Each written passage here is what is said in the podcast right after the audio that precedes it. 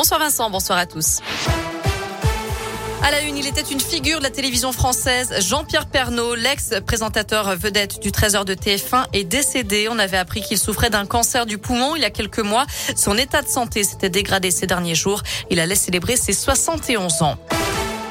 La solidarité s'organise et dépasse les frontières. Les premiers convois de dons partent pour l'Ukraine. Aujourd'hui, deux camions de 26 tonnes doivent quitter la ville de Mions tout à l'heure, direction les frontières du pays frappées par l'invasion russe vers la Pologne et la Roumanie.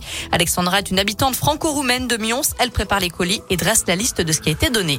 Produits d'hygiène, bébé, des couches, nourriture pour les enfants, tout ce qui est un peu non périssable. Aussi, il y a des gens qui ont amené des pâtes, euh, des draps, très importants, couettes, oreillers, draps, parce qu'il faut arriver à coucher les gens qui sont là-bas, il faut les loger, il faut les nourrir. Voilà, et les laver, les pauvres, hein, voilà, ils en ont besoin. On essaie d'envoyer euh, tout ce qu'on peut et ça sera sûrement euh, de bonne utilité là-bas. D'après l'ONU, plus de 836 000 personnes ont quitté l'Ukraine depuis le début du conflit.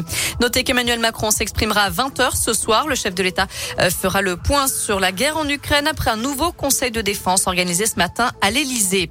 Après les TGV, la SNCF annonce la gratuité des TER pour les réfugiés sur simple présentation d'une pièce d'identité ukrainienne.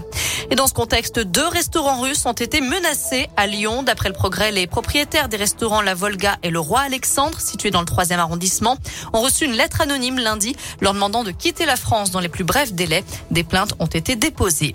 La bonne nouvelle, c'est que la situation sanitaire s'améliore. Le nombre de malades du Covid a diminué aux hospices civils de Lyon. Ils sont 327 pris en charge cette semaine contre 362 la semaine dernière. Parmi eux, 33 sont soignés en service de réanimation. On termine avec un mot de tennis et l'Open 6e Sens Métropole de Lyon qui se poursuit au Palais des Sports de Gerland. Demain, on suivra la lyonnaise et ambassadrice du tournoi. Caroline Garcia disputera son quart de finale. Merci beaucoup Noémie